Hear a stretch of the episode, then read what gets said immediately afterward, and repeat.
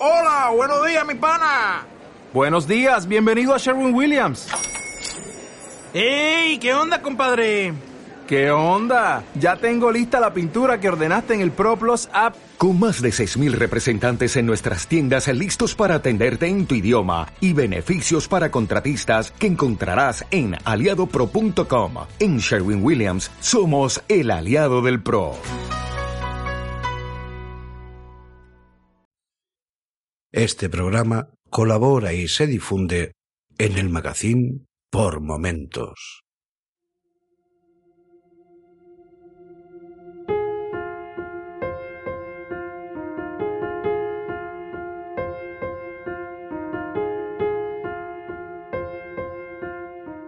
Hola a todos y sed bienvenidos a una nueva cita de palabras por momentos.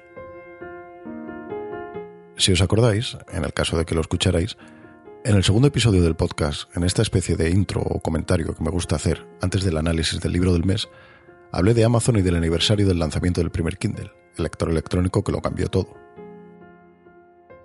Durante los episodios 3 y 4, hice un breve ranking en primer lugar de los libros más caros de la historia y en el segundo de los que más habían vendido en todos los tiempos.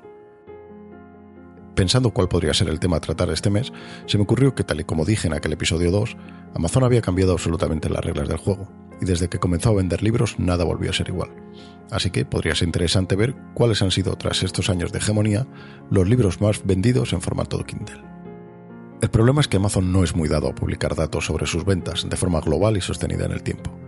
Ellos suelen destacar más lo que está de moda en el momento actual, dejando de un lado aquello que por circunstancias del mercado u otras ocupa una posición dominante durante periodos muy prolongados. Esta es la causa de que sus listas de ventas, si las habéis observado, sean tan cambiantes y con sitio para títulos nuevos. Constantemente buscan dinamizar la oferta para encontrar nuevos lectores. A pesar de ello, hace poco, aprovechando su aniversario, lanzaron lo que estaba buscando, los 10 libros más vendidos en la tienda de ebooks desde su lanzamiento. Hoy me vais a permitir una breve reflexión que va más allá de la simple enumeración de cuáles son esos libros. Sobre todo porque, aunque interesante, en realidad no hay demasiadas sorpresas. El primer puesto es para 50 sombras de Grey, el libro más vendido en el mundo durante ese periodo, al que siguen las tres novelas de los Juegos del Hambre y luego las secuelas de las sombras de Grey, es decir, 50 sombras más oscuras y 50 sombras liberadas. En los puestos 7, 8 y 9 aparecen Perdida, de Gillian Flynn, y las muy conocidas La chica del tren y Criadas y señoras. Lo que quería resaltar y que me ha llamado poderosamente la atención es que tenemos que esperar hasta el puesto 10 de los 10 más vendidos, es decir, el último, para que aparezca un autor masculino. El libro es Bajo la misma estrella de John Green. En realidad no sé si la literatura, en su faceta más tradicional, sigue favoreciendo la publicación de hombres, como dicen. Pero lo que parece claro es que, en lo que a Kindle se refiere y sin entrar a valorar la calidad de alguna de las novelas de esa lista, las verdaderas triunfadoras en los últimos 10 años son mujeres, y además con obras protagonizadas también por personajes femeninos. Quizás sería interesante analizar los datos de quién usa más los libros electrónicos y la tienda de Amazon, pero sinceramente dudo que ese factor sea especialmente determinante para decidir tan abrumadoramente la balanza hacia las escritoras. También es relevante que todos los libros de este top 10 hayan recibido una adaptación al cine es evidente que el impulso que da una película se nota mucho en las ventas. Y otro detalle, hay dos trilogías entre los primeros puestos. ¿Significa eso que a los lectores les gusta seguir leyendo historias sobre personajes con los que han conectado? Quizás sea interesante profundizar sobre esto último en próximos episodios. Pensaré en ello. Yo soy Carlos y me podéis encontrar como CarlosJG en Twitter. Hoy, en palabras por momentos, 84 Charing Cross Road de Helen Hanf.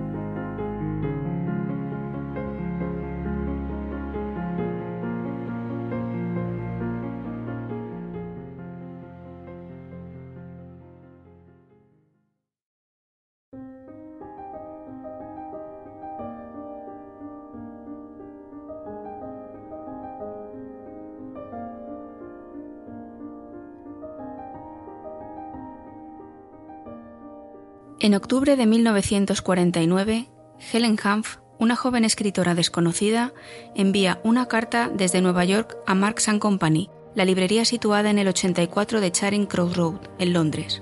Apasionada, maniática, extravagante y a menudo sin blanca, la señorita Humph le reclama al librero Frank Doyle volúmenes poco menos que inencontrables que apaciguarán su insaciable sed de descubrimientos. Veinte años más tarde continúan escribiéndose y la familiaridad se ha convertido en una intimidad casi amorosa. Esta correspondencia excéntrica y llena de encanto es una pequeña joya que evoca con infinita delicadeza el lugar que ocupan en nuestra vida los libros y las librerías.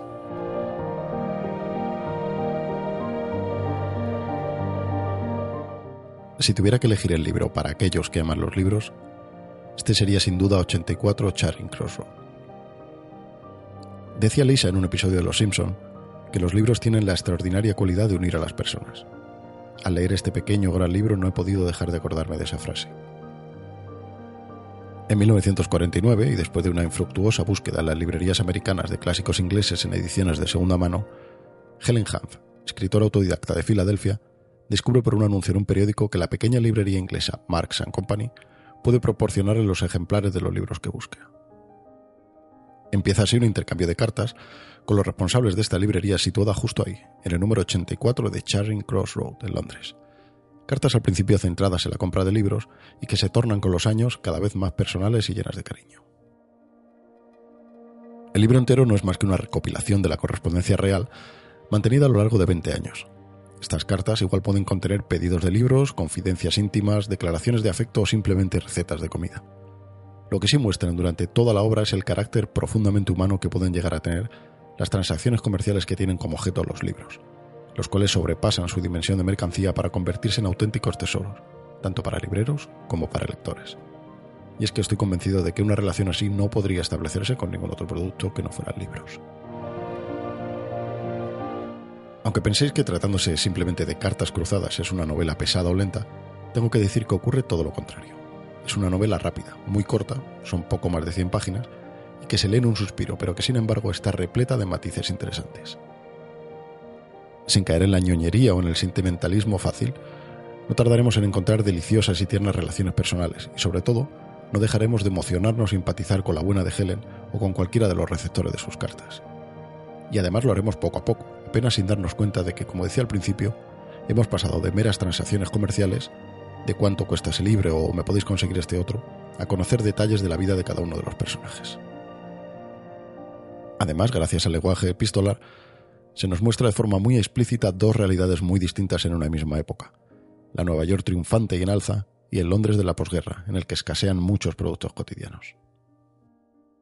Cada carta, todas ellas muy cortas, de apenas una o dos páginas, es una joya en sí misma en la que encontraremos opiniones sobre libros pero que sobre todo vemos cómo se estrechan lazos entre personas desconocidas. Como he dicho al principio, este es sin duda el libro de aquellos que amamos los libros, de quienes adoramos las librerías y que nos pasamos horas entre sus estanterías por el mero placer de ojear, de descubrir, de admirar. También es el libro de aquellas personas que creen que se pueden hacer verdaderos amigos sin haberse visto jamás. De aquellos que están convencidos de que se pueden establecer relaciones con personas a las que realmente no conoces o al menos no conoces físicamente, pero con las que hablas. En muchas ocasiones a diario y con las que te une un verdadero lazo de amistad, una conexión mayor incluso que la que tienes con gente de tu entorno, digamos, real.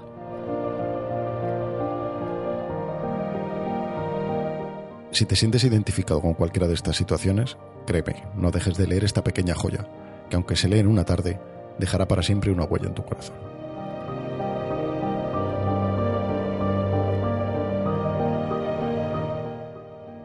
Un saludo y nos vemos aquí mismo dentro justo de un mes con una nueva novela.